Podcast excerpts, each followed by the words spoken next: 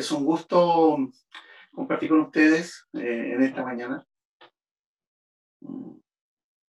Siempre, siempre es bueno estar en comunión, pero no saben lo difícil que es estar solo eh, frente a una cámara compartiendo. Cuánto extraño el, verles a cada uno de ustedes. Pero ya llegará el día en que estemos juntos. Tengo hoy un texto que compartir y antes de eso, mm, quiero llevarle una palabra de oración. Señor, te ruego en el nombre de Jesús que a todos nosotros nos hables, nos consueles, nos exhortes, nos ayudes. Porque sé que tú eres bueno, bueno en sobremanera. Por lo tanto, simplemente pido tu ayuda. En el nombre de Jesús, amén. Hay un texto en el libro de los Hechos, capítulo 3, verso 1 al 9, que me gustaría leerlo, aunque nuestro texto va a estar centrado básicamente en el verso 6. Dice así este pasaje bíblico. Pedro y Juan subían juntos al templo a la hora novena, la de la oración. Y había traído un hombre cojo de nacimiento a quien ponían cada día a la puerta del templo que se llama Hermosa para que pidiese limosna de los que estaban en el templo.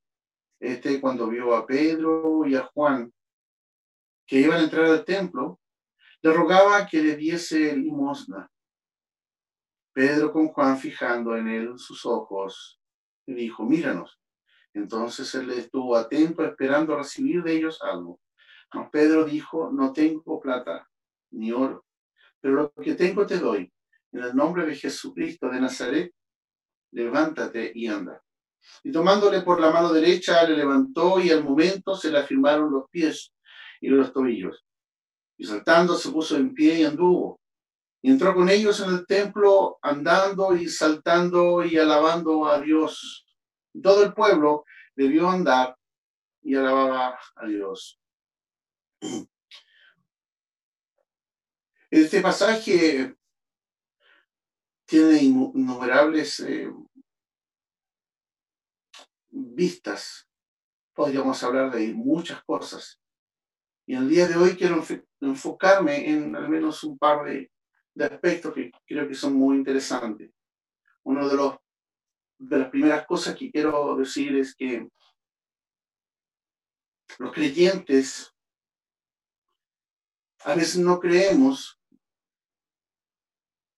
del todo cuán grande es Dios, cuán maravilloso es Dios, quien no solamente ha derramado de su presencia sobre nosotros, sino que nos ha equipado de una manera extraordinaria y nos ha dado poder y fuerza para compartir las buenas noticias con, con el resto de las personas. Fuimos salvados de la condenación eterna y lavados en la sangre preciosa de nuestro Señor Jesucristo. Y hemos recibido la fuerza del cielo para predicar el Evangelio. Es decir, para compartir con otros que hay buenas noticias en medio de, de, de tanta incertidumbre y tanta desesperanza, hay buenas noticias. Una cosa es creer en el poder de Dios y otra cosa es vivir en el poder de Dios. Quiero destacar varios puntos en el día de hoy en esta reflexión. La primera de ellas es Dios es primero. Dios es primero en todo. Comienza el texto en el primer verso diciendo así, Pedro y Juan salían juntos al templo a la hora novena, la de la oración. La hora de la tarde, el minjá o el minjá, que suele estar entre las 12 y las 4 de la tarde en el pueblo judío. Los primeros cristianos en la iglesia primitiva continuaban asistiendo al templo de Herodes para orar. Todos ellos eran judíos al principio, recuerden, los gentiles, el resto que no era judío, se comienza a integrar a través del ministerio, especialmente del apóstol Pablo. Se habían arrepentido y habían aceptado que Jesús era el Mesías. Por lo tanto, ellos permanentemente iban a orar seguían asistiendo en forma regular. El relato bíblico nos cuenta que dos de los apóstoles se dirigían al templo a tener comunión e intimidad con Dios. Esto me hace pensar en la prioridad que cada uno de nosotros tiene. Eran las tres de la tarde. Y aún así guardaban tiempo para tener comunión con Dios. ¿Cómo necesitamos esa, esa instancia de intimidad con Dios? De volver a las rodillas, de volver a la oración. Siempre estamos demasiado ocupados como para apartar tiempo para visitar el cielo. Es increíble, los musulmanes, religión no cristiana y de rápida expansión en África, en Asia, en Europa, sagradamente oran cinco veces al día a un Dios inexistente que no escucha ni sus ruegos. Pero cada uno de ellos ora convencido que tiene que hacerlo porque así lo ordena el Corán. En señal de respeto se quitan su calzado y se inclinan varias veces mientras oran, en una actitud de reverencia. Dios es primero. ¿Cómo necesitamos volver a los tiempos de la comunión, a los tiempos de la oración iglesia? Los judíos ortodoxos, tres veces al día, a las siete de la mañana aproximadamente, entre las dos y las cuatro de la tarde y después a las seis, tres veces al día. Entonces la primera enseñanza que encontramos acá es esta. Los apóstoles, el Señor ya había sido ascendido, ya no estaba con ellos, pero todos los días ellos se acercaban al templo orar. Porque sabían que era necesario orar, estar en comunión con el Padre para poder continuar con la tarea que se les había encomendado. La oración es nuestro alimento diario, la oración es nuestra forma de estar en comunión con el Padre. La oración es lo que nos permite visitar el cielo. La oración es la que abre las puertas. La oración es lo que permite que nuestro corazón se alinee con el corazón de Dios. Pero ¿por qué solamente para buscar nuestras satisfacciones por lo nuestro? No. La oración es necesaria porque no solamente Dios responde a nuestras necesidades, sino que Dios quiere usarte a ti, querido, a ti, querida, porque hay mucho dolor en el mundo. Sí. El verso 2 de este texto que leí dice así, y era traído un hombre cojo de nacimiento, a quien ponía en cada día la puerta del templo llamada la hermosa, para que pidiese limosna de los que entraban en el templo. Tiempo atrás prediqué un, un, texto similar a este y, le, y pude observarlo desde una perspectiva distinta, pero en el día de hoy, frente a lo que está aconteciendo, se hace necesario nuevamente volver a revisar este texto para mí, para compartir contigo. Es un tiempo de mucha incertidumbre, de mucho dolor. Y así como este, como este paralítico era traído, se había acostumbrado a su rutina de tristeza, a una rutina sin esperanza, viviendo de lo que otros hacían por él. ¿Cuánta gente hay que acude a los centros médicos? ¿Cuántas personas hay que acuden a, a los sanadores? a aquellos que tienen supuestamente una palabra para ellos, para sanar sus dolores del alma. No solamente los dolores físicos, sino que los dolores del alma. Tú abres el diario y dentro de los avisos clasificados encuentras una cantidad innumerable de sanadores, de personas que dicen tener el poder para los malas, las malas influencias, para atar amor, eh, para sacarte de las deudas, la gente no tiene esperanza, no tiene rumbo.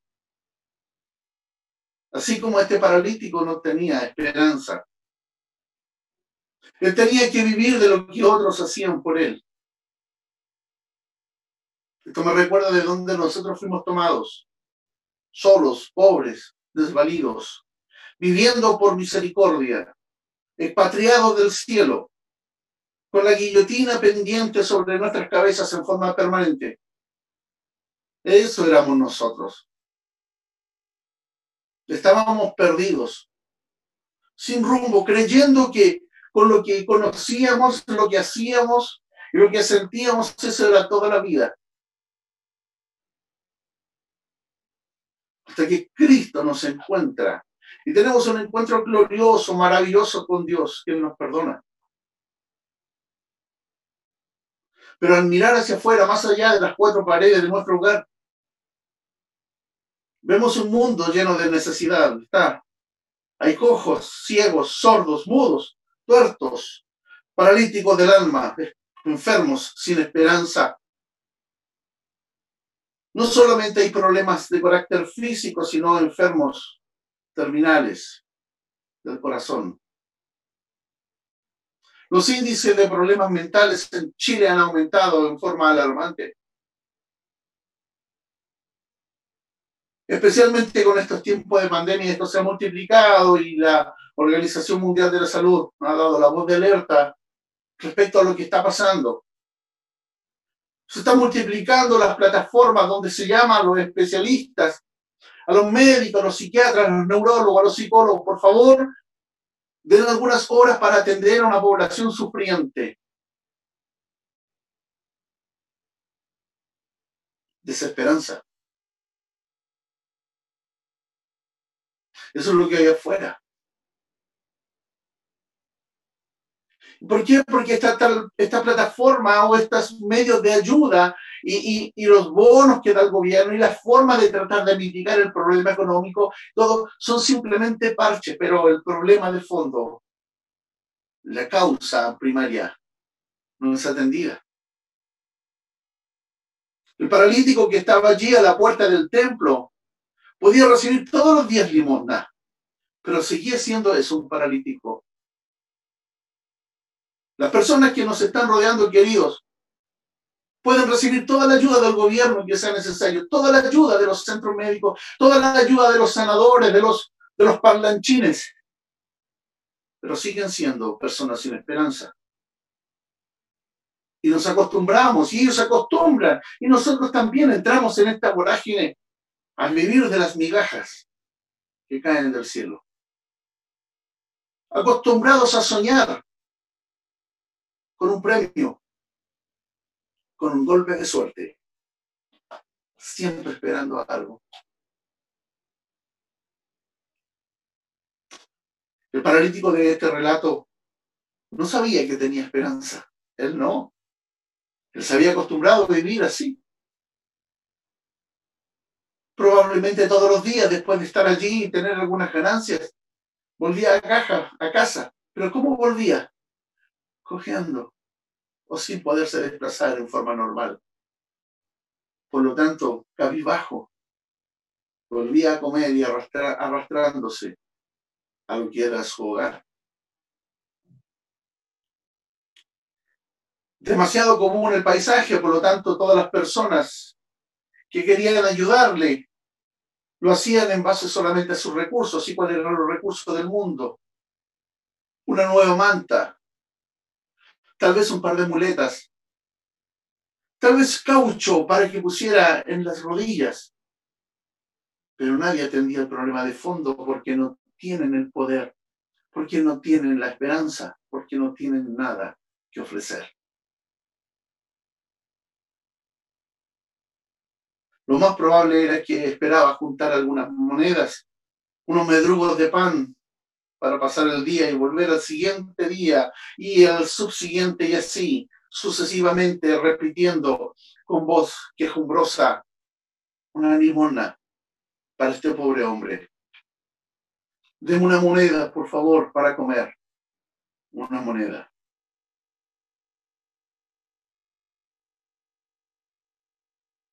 Era demasiado común el paisaje ya. Todos los que iban a orar veían eso. Y algunos entonces, conmovidos en cierta medida, metían la mano al bolsillo, la alforja o, donde tenían su moneda y daban unas monedas allí. Porque la ley de Dios, la ley judía establecía que debía ser ayudada a una persona que estuviera en condición de discapacidad, al cojo, al ciego. No se le podía oprimir, no se podían burlar de él. Entonces le daban algo. Le daban lo que tenían. Una moneda, un trozo de pan, una fruta.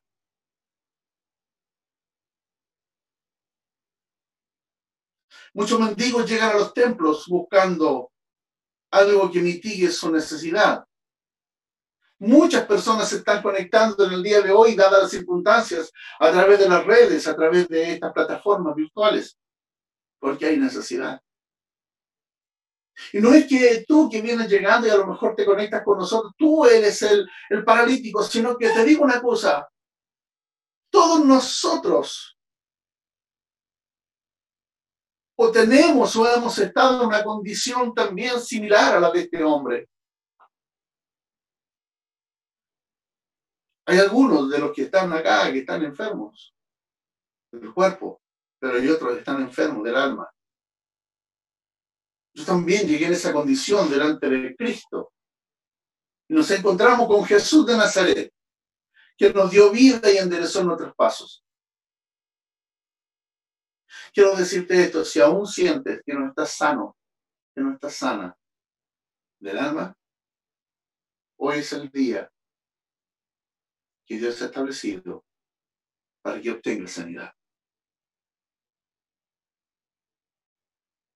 El verso 3 del texto que he leído anteriormente, del libro de los Hechos, dice así, este cuando vio, hablando del paralítico, cuando vio a Pedro y a Juan que iban a entrar al templo, le rogaba que le diesen limosna. ¿Por qué? Porque había Dios dos más, dos personas más, que venían, probablemente traían dinero, probablemente traían una moneda, algo le podrían dar.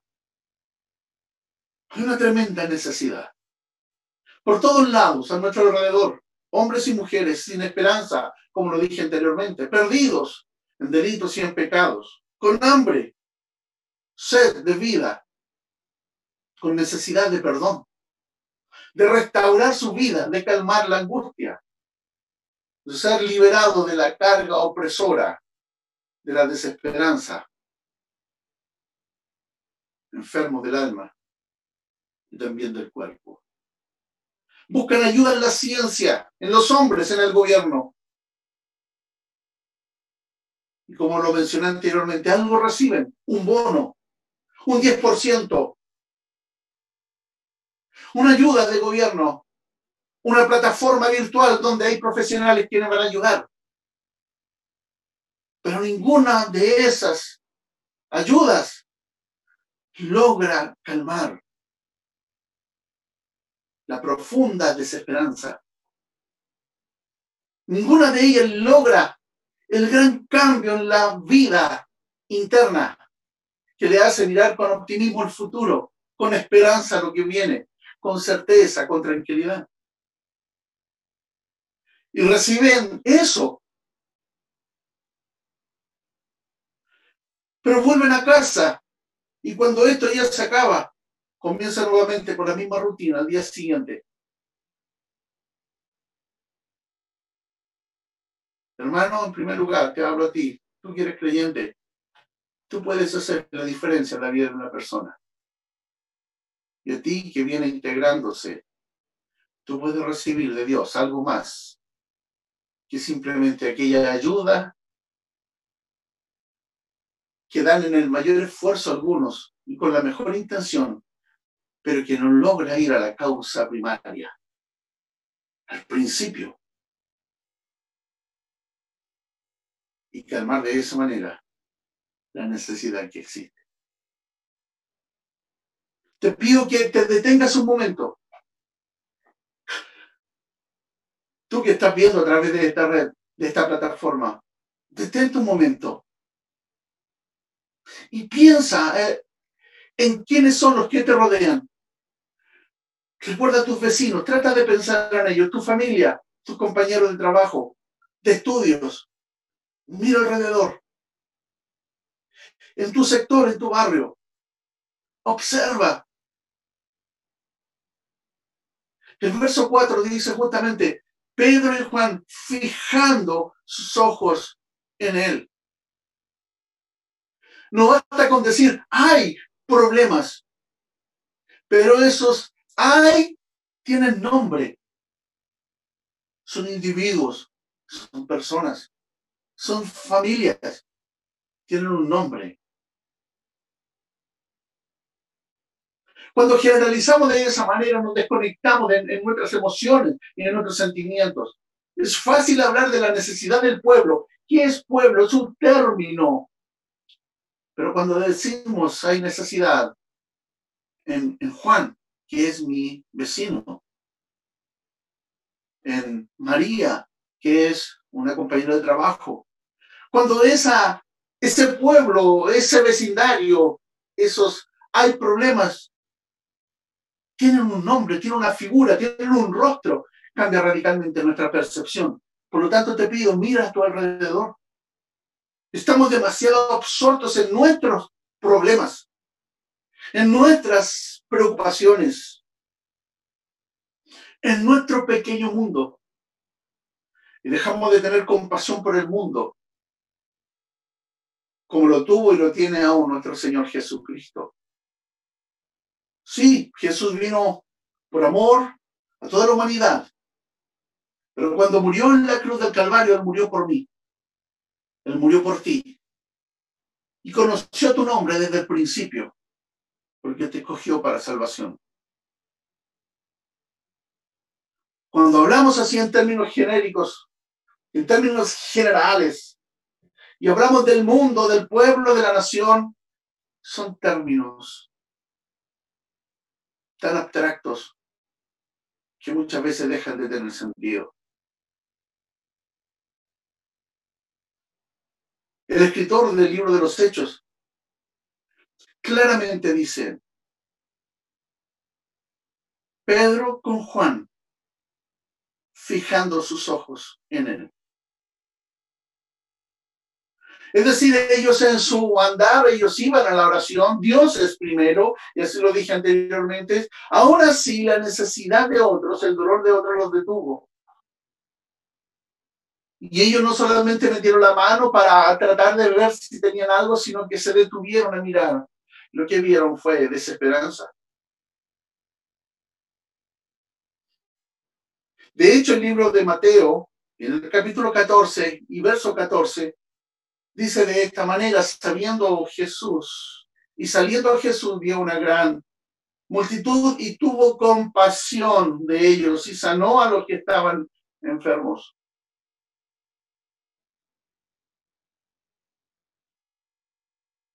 Es interesante escuchar el discurso de los políticos, es interesante escucharlo. Cuando hablan y se abrogan ellos, ser prácticamente los salvadores de la sociedad. Cuando se ufanan de que yo voté para sacar este proyecto adelante, no, yo hice esto. Y se defienden y, y, y asumen laureles que no tienen.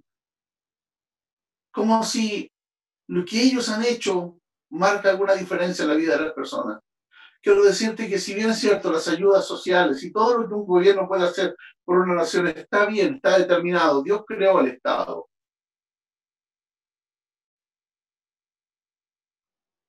No soluciona el problema de fondo que cada persona, que cada ser humano tiene.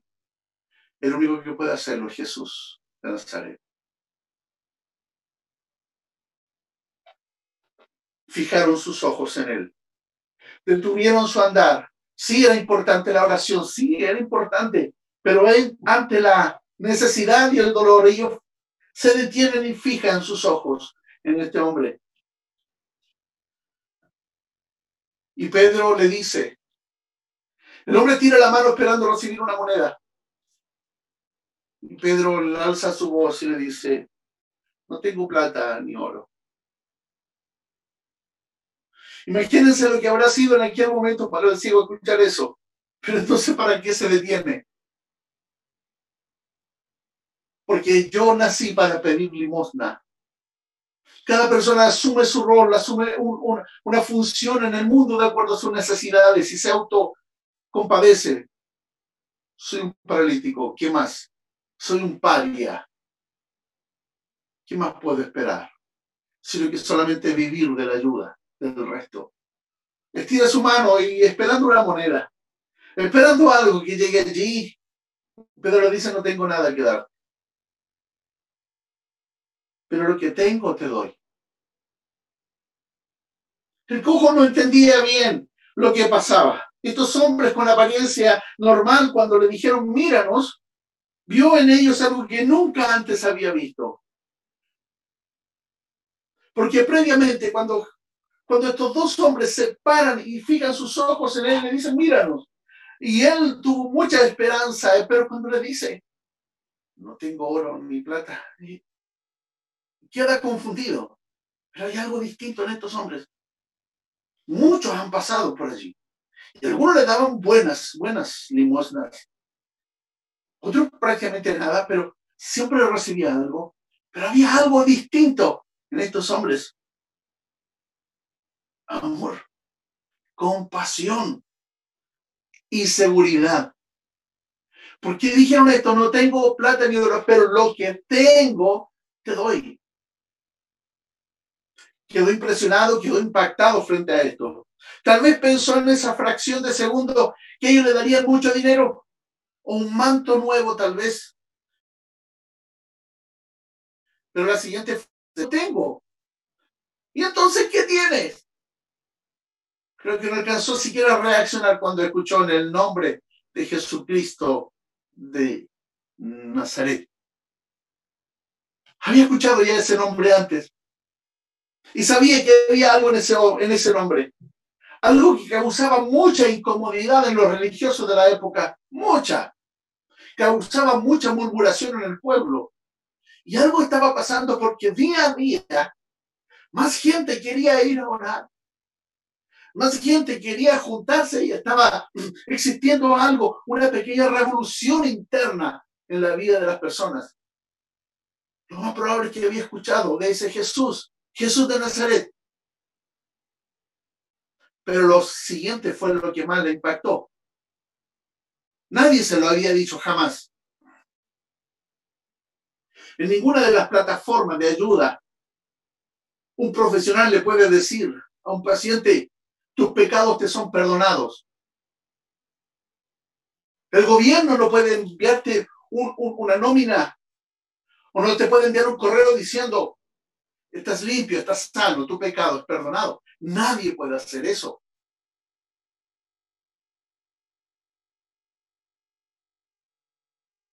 Levántate. Anda. Tú eres depositario, hermano, hermana querida, de un regalo de Dios para el mundo. Ha sido rescatado, lavado y apercibido para compartir el regalo precioso de la salvación, con poder, con señales, con autoridad. Las personas esperan la moneda, el trozo de pan, la pieza de ropa, la palabra de consuelo, pero lo que tú tienes proviene del reino de los cielos. Es lo que está llamado a compartir, a entregar, es el Evangelio de Jesucristo con demostración de poder para sanar, para restaurar, para transformar vidas. Anteriormente lo he dicho, no es como dicen algunas perlitas para mi corona. No existe tal. Somos siervos del Dios Altísimo, hijos por adopción. Pero estamos para servir y lo que hacemos es lo que tenemos que hacer. Solo somos depositarios. Solo somos instrumentos para su gloria, porque la obra la realiza Dios mismo. Los apóstoles no terminaron la frase en levántate y anda, sino que dijeron quién era el que le sanaba. Jesús.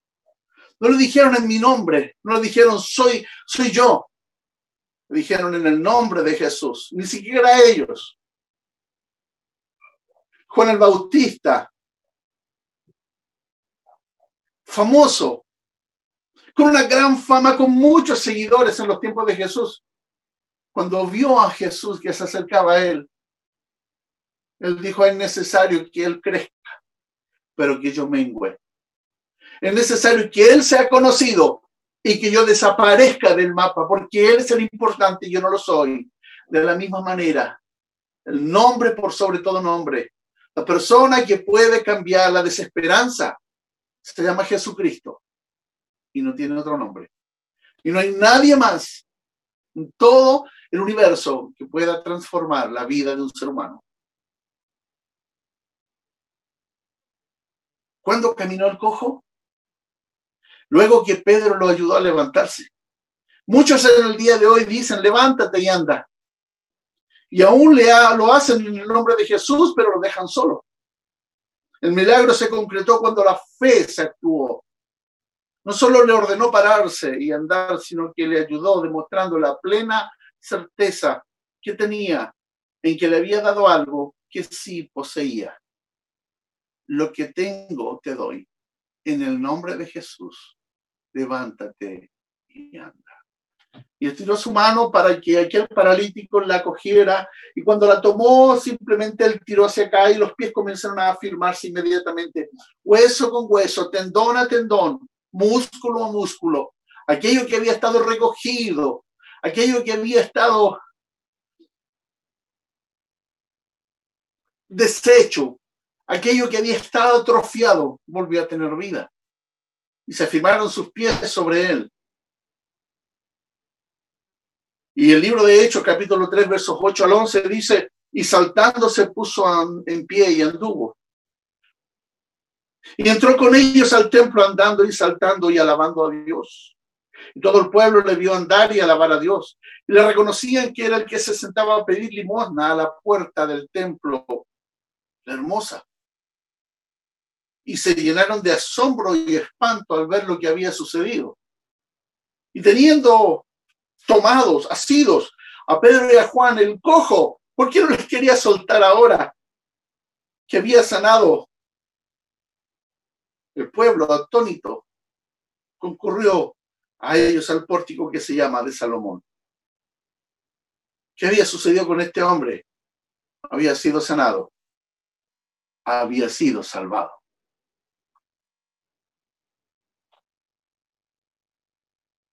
Lo que tengo te doy. Como pastor. No tengo otra cosa en mi vida que sea de valor,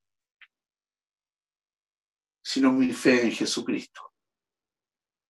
Todos los conocimientos, los estudios, los tengo por nada. El haber conocido a Jesús transformó mi vida. Él le da alegría para, para vivir. Él me hace ser bueno para reírme. ¿Y saben por qué me río? Porque soy feliz. ¿Y por qué soy feliz? Porque a pesar de todas las circunstancias, mi vida está segura en Cristo.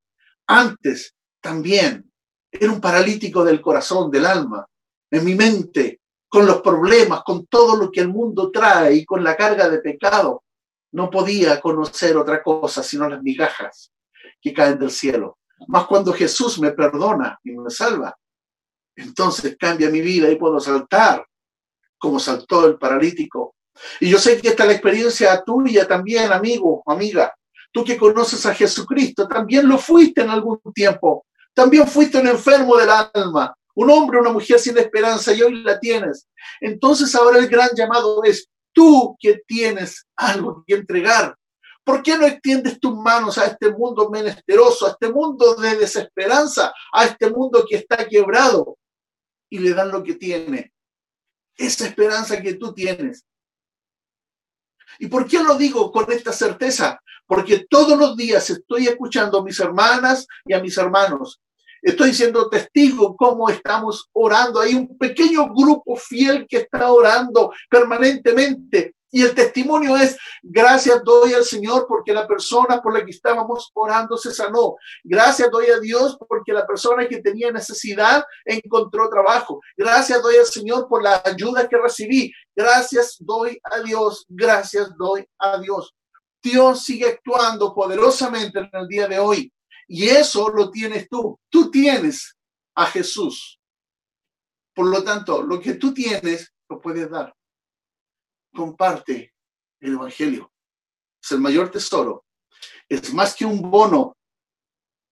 Es más que un porcentaje. Es más que una vacuna. Lo que tú tienes puede transformar la vida de una persona. Y tu nombre no va a ser conocido. Y no esperes aplausos ni reconocimientos, sino que pon atención agudiza tu oído, porque en los cielos se levanta un canto de alabanza. cuando un pecador se arrepiente. Y la voz de los santos, la voz de los hombres y mujeres transformados a través de este mundo, se alzan en, en un canto de alabanza y de gloria y de gratitud a Dios por lo que Él ha hecho. Por la fe en su nombre, a este que vosotros veis y conocéis, le ha confirmado su nombre. Los apóstoles hablándole a todo el pueblo. Y la fe que es por él ha dado a este esta completa sanidad en presencia de todos ustedes. ¿Algo había pasado? Los apóstoles dieron testimonio. Pero muchos de los que habían oído esta palabra creyeron. El número de los valores era como cinco mil la palabra de Dios, el mensaje del Evangelio. Es lo único que puede cambiar. La desesperanza en esperanza, el llanto en danza, la tristeza en alegría, el lloro en risa. ¿Qué tienes para dar? Si tienes a Jesús, si eres salvo, comparte de Jesús. No hay mensaje más poderoso, no hay palabra más tremenda. Tú tienes el mensaje. Tú tienes la respuesta. Y a concluir,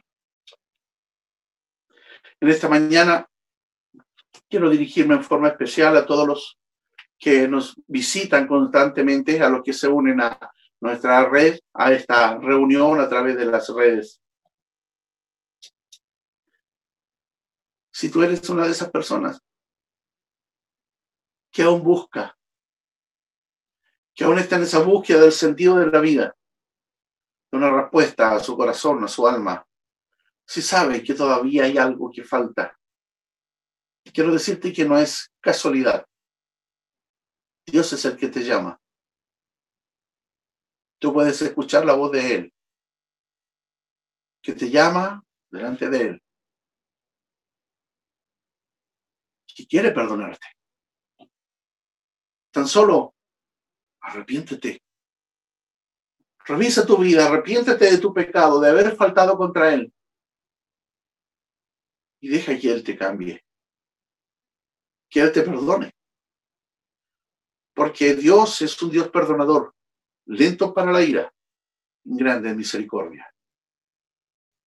Posiblemente no tienes una dolencia física tan tremenda como la de este paralítico, pero si pudiéramos ver lo que hay en el alma, probablemente también tienes una parálisis en tu corazón.